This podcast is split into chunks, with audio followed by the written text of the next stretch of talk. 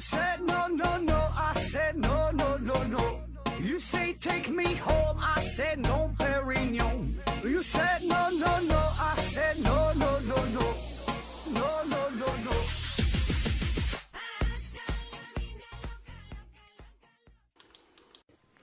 拼命探索，不计后果。欢迎您收听《思考盒子》，本节目由喜马拉雅平台独家播出。呃，今天还是回答听友的问题啊。第一个问题，柳方生提问说：“请问盒子如何让自己的口齿更加清晰？最近才发现，我似乎没有办法将一件较长的事件向他人叙述清晰。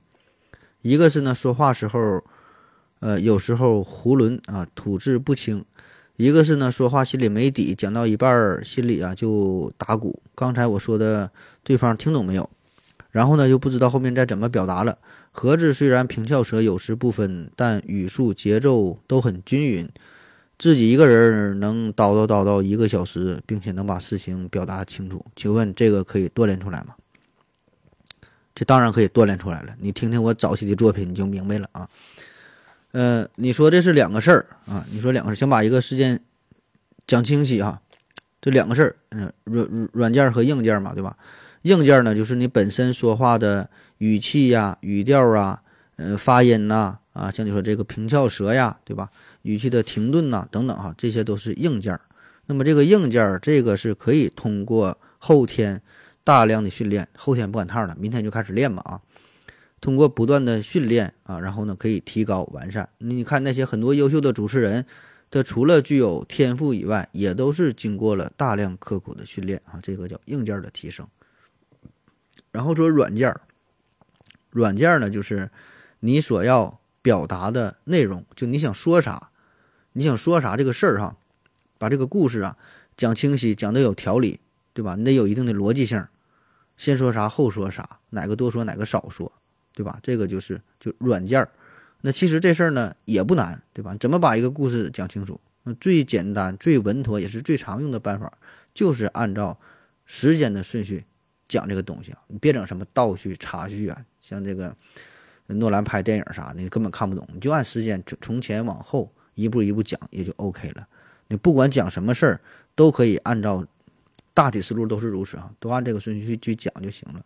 当然，有一些事儿它是没有一个时间的连贯性，呃，那么呢，你就可以找到其他的这个分类排序的方式，对吧？它一定可以找到一个逻辑的关系，然后呢，一步一步的把这东西讲出来，啊，这是这是一个大方向。那么在此基础之上，如果你有能力的话，可以试着说增加一些画画面感呐，比如说讲一些故事，对吧？增加一些画面感呐，一些细节上的描述啊，啊，设置一些悬念呐。加一些包袱笑料啊，制造一些冲突啊，对吧？这些都是后话啊，先把故事讲清楚，这是大前提。那么，如果说你真的就想好好练习一下语言表达哈，练习就是在这方面努力的话，想想想加强一下，呃，我给你个建议哈，不太成熟啊，非常幼稚可笑啊，你爱听不听，就是你可以呢，想把自己说的内容、表达的内容先写出来，要想说，你得先会写。就是提前做好准备工作，写完之后就先列一个大纲，呃，然后细节上说哪个地方删除啊，哪地方添加呀，哪哪哪地方多说少说，对吧？哪个讲的不好修改呀？那反复磨练修修修改这个稿子，那么经过不断的这个修改之后，呃，你就会成熟了，做到心中有数。那其实很多脱口秀的演员，你看他们在台上侃侃而谈哈，说的很好。也都是这么练出来的，就他们那个稿子啊，也都是反复修改、反复磨合之后，改了很多次才最终成型的。比如说哪个笑点它效果很好啊，可以把这个继续呢发扬光大下去。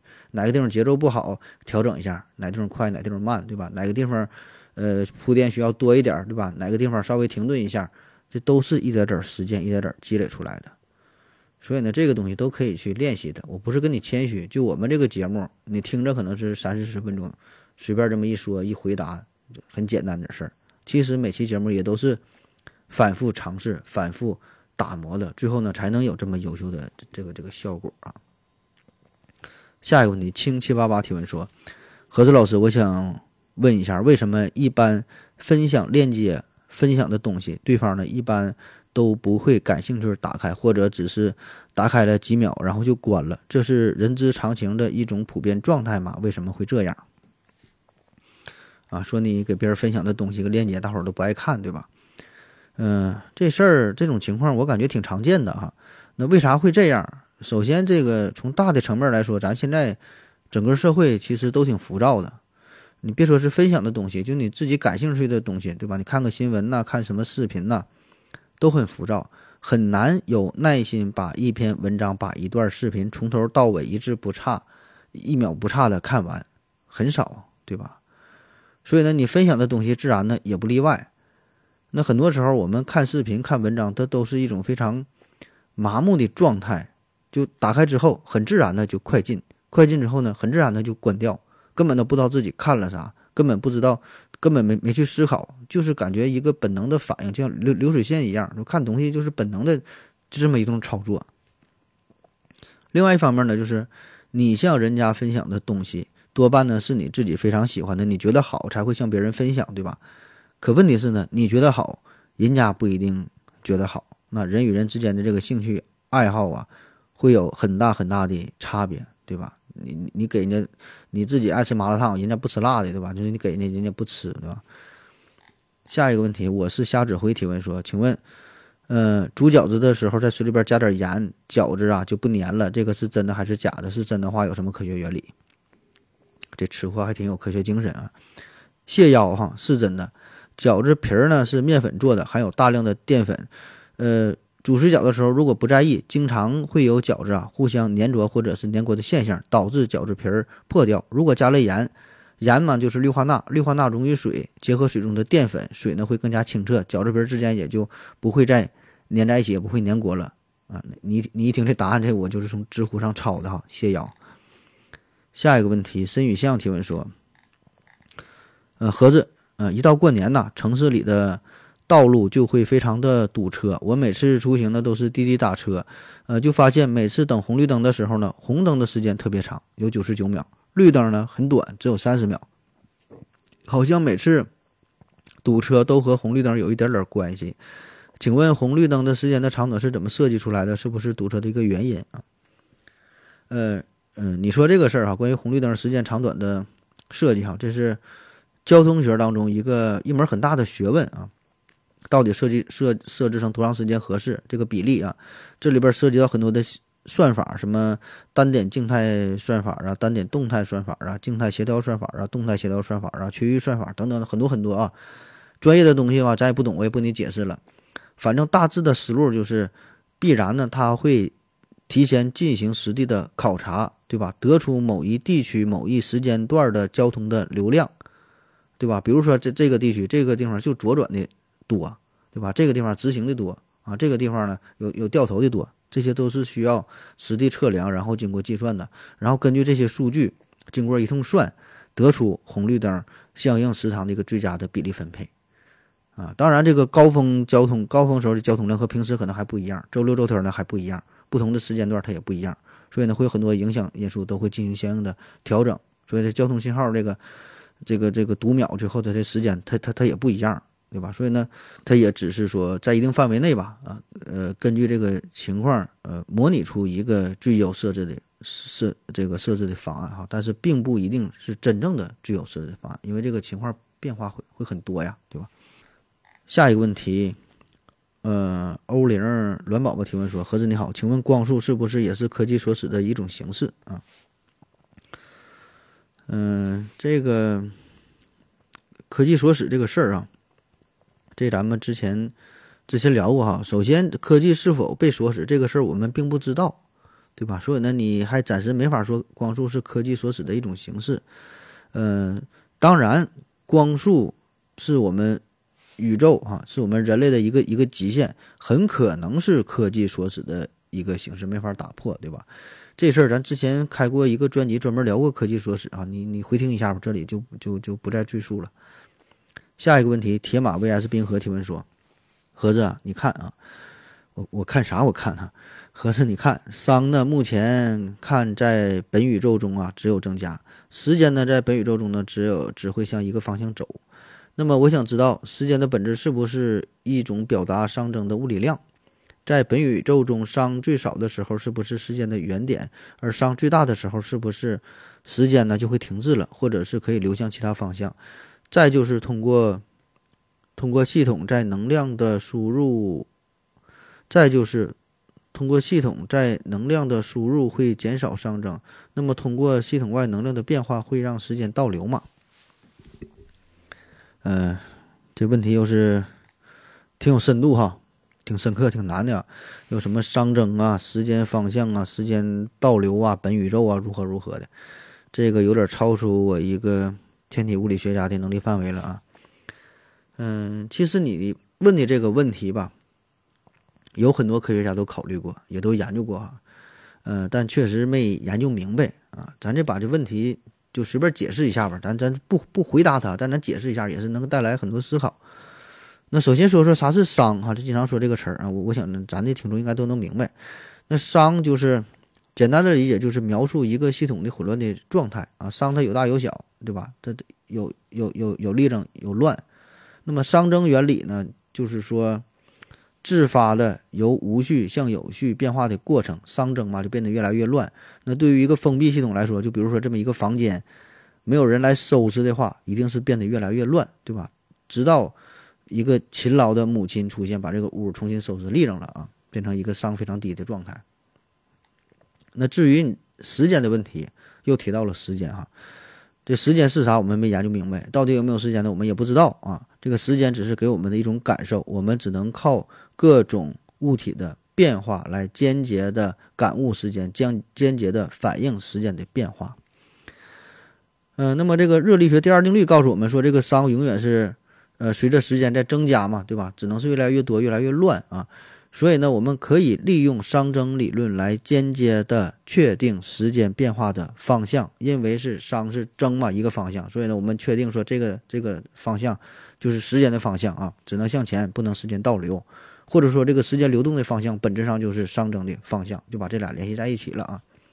那从宇宙的角度来看，在大爆炸初期，我们宇宙处于一个低熵的状态，然后随着这个宇宙的不断的进程啊，变得越来越混乱了啊。啊，当然，这个并不妨碍宇宙当中局部变得越来越有序，对吧？所以呢，才能诞生文明，才能出现我们人类，这是一个有序的状态。局部有序，总体是熵增，总体是，呃，变得越来越混乱。啊，当然，这个问题你要是，啊，讨论下去，这个这就复杂了啊。咱们宇宙是不是真正的孤立系统也不知道，是不是有其他外界的能量在在在输入进来，我们也不知道啊。反正就就闲聊嘛，说这个事儿。呃，然后说宇宙最终的终点发展成啥样？对吧？就是熵最大的程度嘛，乱的不能再乱了。那到这个时候还有没有时间？哈，时间是否会停止下来，还是会反向啊？还是说怎么地？啊，这个我们当然谁也不知道了，对吧？那我在网上查了一个资料，说是加拿大安大略省的理论物理学家，他们就研究就就就认为说，对于宇宙总熵的测量，现在呢还局限于某个系统的，呃，将某个系统的测量值作为参考。因为整个宇宙太大了，你也研究不明白啊。我们只能将局部的某个系统的测量值作为参参考啊，进行推测嘛。那随着宇宙不断的进化并趋于成熟，热力学的时间箭头指向也更加的明确了，而且宇宙的结构也在不断的增加，变得更加的复杂而庞大。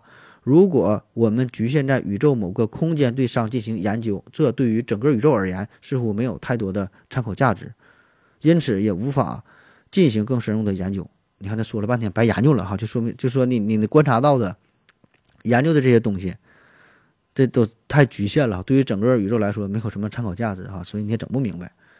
然后也有一些人推测说，假如有一天这宇宙啊，就真的是熵达到了最大值，没法再再再再再增加了，到那个时候，时间的方向和这个熵增原理可能就会反过来，让这个宇宙啊重新收缩，时间繁衍哈，这宇宙又变回就回到了原来的起点。还有还有一些这个。理论认为说，这个在大爆炸那个时刻就诞生了两个宇宙，然后呢，一个时一个这个时间是向前流动，一个一个向前流动，一个呢向后流动。还有更夸张的理论说，诞生了很多个宇宙，时间呢向不同方向去流动。哎，反正研究到这个层面，你咋说咋有理，对吧？这个是物理学家就无能为力了，只能靠哲学和神学了，对吧？最后当这个物理学家费尽。千辛万苦费尽力气爬上了山顶之后，发现登山运动员早在这里等候多时了。下一个问题，M N A V V 提问说：“何子老师好，吃苹果吃到核核的时候啊，吃到核就糊的时候，发现呐这个芯儿没变了，然后给评估一下，说没吐出来，也没拉肚子，也能有多大的隐患啊？呃，这事儿如果你还能听到这期节目的话，那么恭喜你，应该是没有没没有没有啥事儿啊。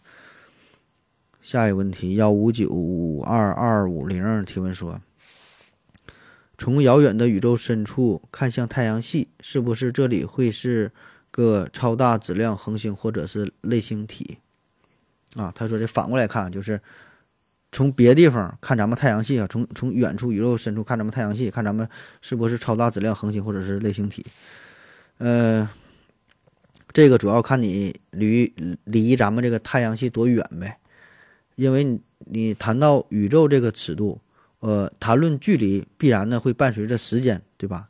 你距离越远，就说明这个相对的这时间也是越久远嘛。所以呢，如果你距离太阳足够远的话，来观测我们这个太阳系，那也就意味着你是看到的很久很久以前的太阳系，对吧？几亿年、几十亿年，甚至说上百亿年前的太阳系，就看你的距离多远。所以呢，那个时候很可能咱们就是一个类星体，就是就是就是咱之前。几亿、几十亿亿年前的状态呗，对吧？很可能啊。下一个问题，小魏德提问说：“合着腋毛不剃的话，腋毛不剃的话，一直只有那么长，但是剃了之后呢，他好像知道了，立马呢就开始长长啊，这是为什么？”下边呢有人帮他回答了，叫我偷狗养你啊，还是他？他提他他他帮回答说：“我觉得应该是啊，一直在长，只是呢长到某一个长度它就脱落了，同时呢，呃，又会又新的又会有新的冒出来。”所以呢，你看到腋毛啊，都是介于零和最大长度之间。你觉得没长啊？呃，你觉得啊，没没长还没长啊？是因为长的掉的，长的掉了，中长的呢又变成长的，短的呢变成中长的，新冒出来的又变成短的，就好像社会中人数总量不变，但其实呢，每个人都有出生和死亡。啊，他就说的很好，基本就回答完事儿了。然后下边思考人生又帮助回答说扯哈自己感觉错了啊，这确实哈这个，嗯，基本就是这样，就是它也存在着一个长度的极限，长度的极限，咱可以假设这个长度的极限最长它能长到十厘米，对吧？那么在它没有达到十厘米之前，它就可以一顿长，疯狂长，使劲长，长到十厘米就不长了。所以呢，在你剃了它之后，它没到十厘米，它它就就确实它就疯狂的长呗。啊，这个我也是瞎猜的哈，背后的理论具体是啥，我也我也我也我也不知道啊。下一个问题，悟空幺五二八提问说：何兄啊，几个问题请教一下。第一呢，市面上啊常见的汽油添加产品，比如说氢积碳的，究竟有没有实质性的作用？第二，关于维生素，药店几块钱一瓶的维生素和几十块钱、上百块钱的究竟有什么区别？另外，最好说一下人工合成维生素和天然维生素具体是怎么制作的，或者说是提纯的。第一个问题说这个汽汽油添加剂哈，这玩意儿我是真心不懂，呃，我也我我也从来从来真真没用过哈，我我也不知道哈，反正我是我也不知道这事儿啊，这这咱家车都是都是这个我司机去加油整这些东西做保养，我也不太了解，嗯。第二个问题说几块钱、几十块钱、上百块钱维生维生素有啥区别哈？呃，没啥没啥区别，就是就价格不一样哈。反正我我我这个我也不买，都是我的我专门有保健医生，就他给我买这些东西啊，都是他他整。反正就我就挑最贵的买呗，对吧？我这性格你你也了解。下一个问题，QS 青山提问说：何总，为什么恐龙的叫声是那样的？为什么不能叫不能像？狗叫、猫叫、鸡叫，有没有可能恐龙是会说话的、有语言的？这个是有可能的啊。呃，首先说这个恐龙的叫声哈，恐龙的叫声咱谁也没听过对吧？谁也不知道怎么叫，咱们都是看电影然后接触到的、听到的。最最有名，比如说这个《侏罗纪公园》对吧？这个印象很深刻。然后各种不同的恐龙，各种不同的叫声，基本都是从这里知道的。那至于它真实的叫声到底如何，咱也不知道。那么这个电影当中这个恐龙这声音是怎么来的哈？其实也是有一定的科学的依据。呃，就是这个科学家根据恐龙的形态、它的身体的结构，呃，进行模拟合成的。比如说它嘴巴有有多大呀，喉咙有多长啊，喉咙的直径是是是多大呀，声带是是如何如何呀，对吧？那么这些咱们可以根据这个恐龙的化石进行大致的一个推测，然后进行复原，然后根据这些数据再用计算机进行模拟合成，对吧？所以呢，这个是有一定理论依据的，并不是纯瞎猜，一猜恐龙嗷嗷怎么怎么叫啊。所以呢，这个可能并不准啊，但是呢，大致方向应该还是方向还是对的啊。嗯，第二说这个恐龙有没有语言这个问题啊？有没有语言啊？有没有语言？这个这跟它的这个本身身体结构关系并不大。这个涉及到生物的智能水平。呃，目前的研究显示，这个恐龙是并不存在语言的哈。嗯，当然你要偏说它有语言呢也行哈。这这毕竟对于它的研究还不是。特别的确切啊，这个很多东西都没研究明白，对吧？单一个化石，你别说恐龙有没有语言了，就说你说猫狗有没有语言，咱咱可能都整不明白。下一个问题，Q S 青山提问说：何总，《读书郎》这首歌是不是有问题？说没有学问，无脸见爹娘。只有只为穷人要分身，不受人欺辱，不做牛和羊。传递的是呢，读书是为了爹娘，为了翻身，可不可以为了更崇高的目标，为了国家，为了人类文明，为了全宇宙啊？科学，为了科学和科学精神。那小孩子听不懂这些，如果等他们能够听懂的时候，再要他们改变，会有一定的困难。你怎么看？啊，他这个问题想的很深刻哈，就是根据这个歌词啊说这个为啥要学习啊？嗯，读书这个事儿，读书这个事儿哈，到底是为了啥？每个人的追求确实不一样，对吧？有人可能只是为了找到一个好工作，呃，有的人呢是为了追求真理，对吧？有的人呢是为了一个民族的崛起，对吧？为了为了国家的振兴，每个人的目标不一样。那么作为一首歌的歌词，我觉得呢，这个只是呃歌曲词作者自己感情的一个表达。这里边呢也没有什么对错之分，也没有什么高低之分啊，我个人感觉是这样的，对吧？就是他就是这么想的呗，嗯，所以你这个你说他不太合适，反正就是每个人追求不一样吧，这个不讨论了。下一个问题，苗苗阿姨喜铁路啊，提问说。何志兄今天看电视直播三星堆，又看了百度百科，感觉呀，这个文明真有个性啊！你认为这个是外来文明吗？甚至是外星文明，甚至外星文明的猜测吗？啊，这个网上已经说了，《人民日报》还是哪，好像特意刊登文章说了，这个不是外星文明。这个三星堆这事儿，啊，这新华社对新华社发文就说这个事儿了。嗯，原文说。硕大的耳朵，前凸的双眼，咧到耳根的大嘴巴。然后有吃瓜群众认为，三星堆是外星文明啊！三星堆奇异诡谲的青铜大面具、青铜立人像、青铜神树等文物是外星人的作品。对此说法，专家坚决反对。以三星堆为代表的古蜀文明是中华文明起源多元一体的重要组成部分。在三星堆出土的文物当中，青铜尊、青铜。尊青铜雷以及玉章、玉琮、玉璧、玉戈等黄河流域与黄河流域一致啊。他说出土这些东西跟黄河流域是一致的，显示了三星堆具有中华文化的共同属性。而大家所熟悉的青铜立人、青铜神树啊、青铜重木面具等奇特等造型奇特、大气恢宏的文物，既昭示了古蜀文明的。灿烂辉煌，也彰显了中华文化的丰富性和多样性。也就是说，三星堆文明是地地道道的中国出品，和外星人没有关系。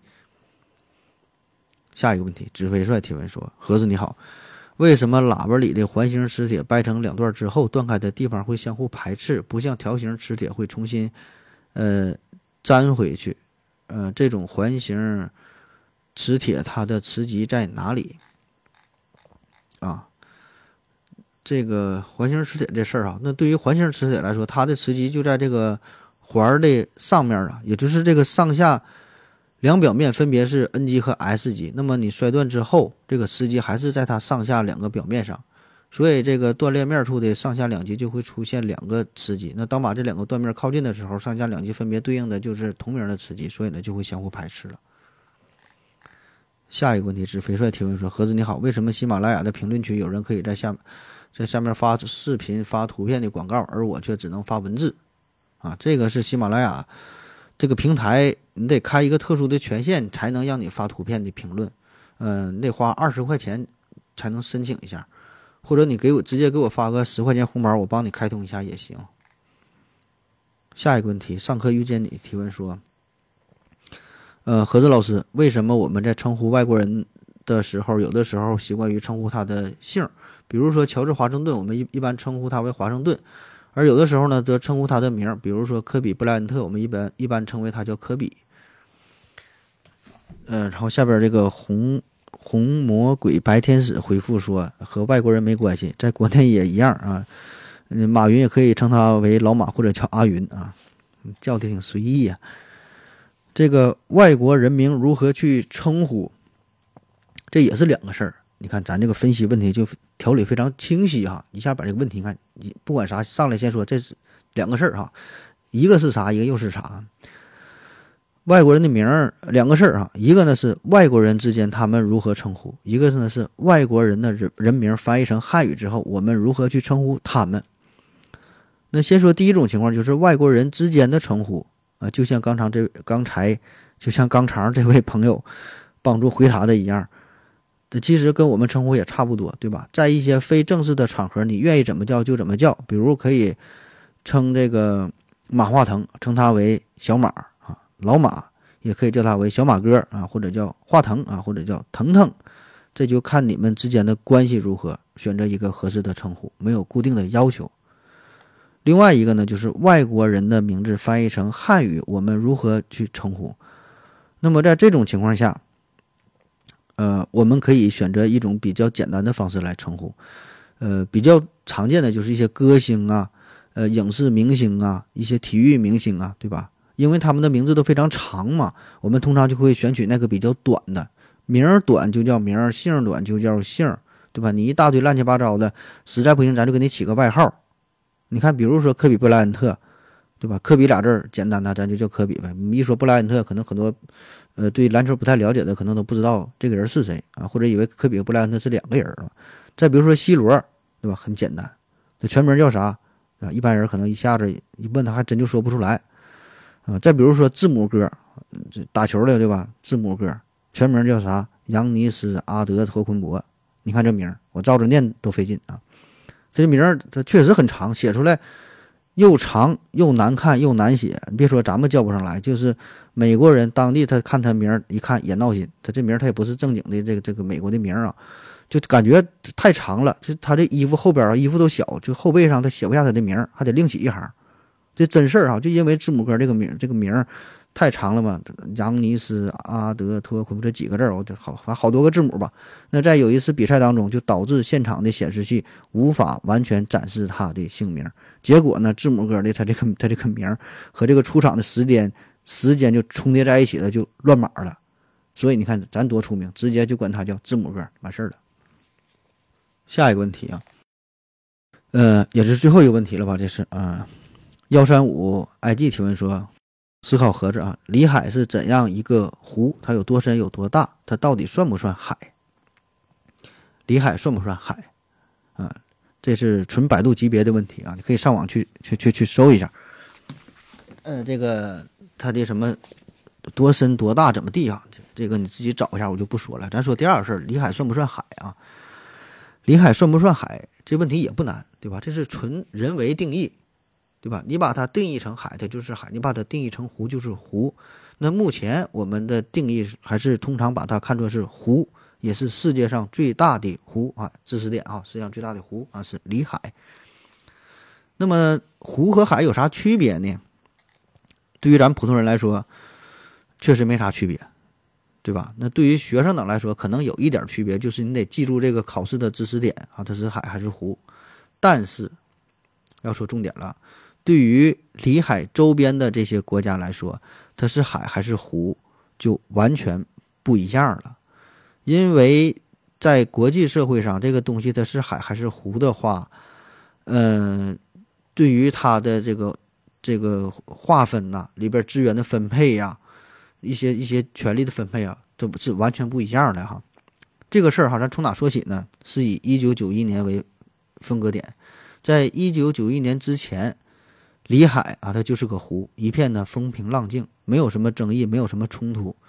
因为啥呢？在当时，无论是按照这个既往的传统，还是说这个地理位置来看，里海呢，它就是处于在苏联和伊朗这两个国家之间，就是伊朗和苏联它的一个内湖。呃，其中呢，苏联占据里海面积的百分之八十八点四，呃，伊朗呢占据里海面积的百分之十一点六，就是这两个国家之间的事儿，他们两个国家之间的湖。而且呢，关于这个里海的具体的归属权比例的划分，也早在一九二一年和一九一四年两国签订的条约当中进行了明确的规定，所以呢，没有任何的纠纷啊，这回事儿。所以呢，根据这个条约哈，因为这个是人两家的湖嘛，那么只有伊朗和苏联挂有伊朗和苏联国旗的船，就是这两个国家的船呗，才能在里海进行航行。那你其他国家的船，你想来里海里边，那你就是侵犯了人家的领土。对吧？你到人家湖面了，别的别人家的船，你到你的鄱阳湖、洞庭湖，咱自然咱也不干，对吧？那你自己家的领土嘛。所以呢，这个就当时就是苏联和伊朗人家一个内湖。那在一九九一年苏联解体之后，问题也就出现了。那苏联解体哈，当时是分成了十五个国家，其中有四个是挨着里海的，分别是哈萨克斯坦、土库曼斯坦、阿塞拜疆还有俄罗斯。那再加上原来的伊朗，也就是五个国家围着里海。那如果说只是在里海上边，你说打打鱼呀、捕捕虾呀、捞点海带的话，可能也无所谓，对吧？就是一些海产品，可能也不会有太大的争端。问题是啥呢？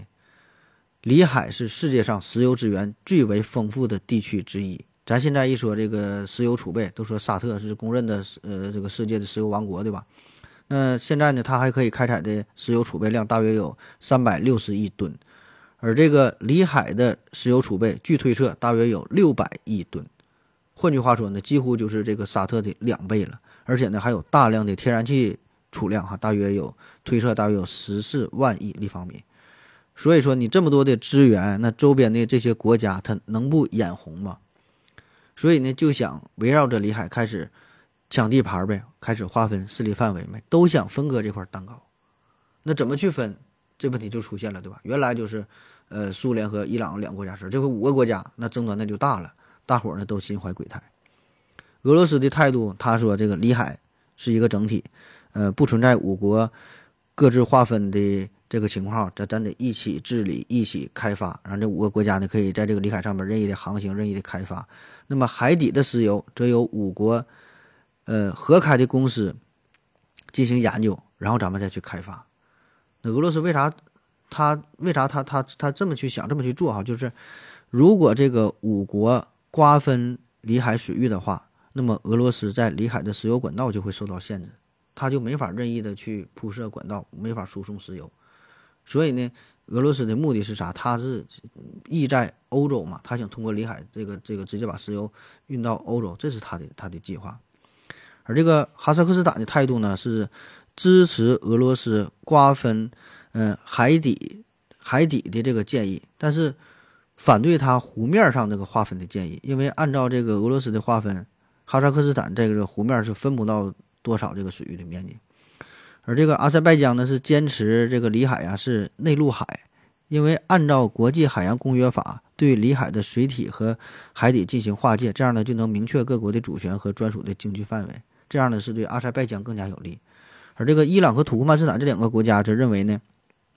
这就因为它这个附近的水域，这个呃石油啊、呃天然气啊这些资源都相对比较少，所以呢，他坚持认为这个里海是内陆湖泊，而不是海。这样呢，按照国际法，这个里海的资源呢，就应当是沿岸各国共同的财产。任何国家想要开采里海里海的任何资源，都必须征得各国的同意，或者是经过共同协商之后才进行。所以呢，其实也就是每个国家都会。按照对自己最有利的这个方式进行选取，把它划定为是湖啊还是海。嗯，再加上这个土库曼斯坦也是这五个国家当中实力最弱的。那么真要想共同进行开发的话，那么土库曼斯坦实际上是占不到多大的便宜。说是共同开发，实际上跟他利益是最少的。所以啊，莫不如咱就划清界限，我自己玩自己的，这样对自己更加有利。而伊朗这一边，它在里海的这个海岸线是最短的，那石油资源在自己这边呢，其实也不多。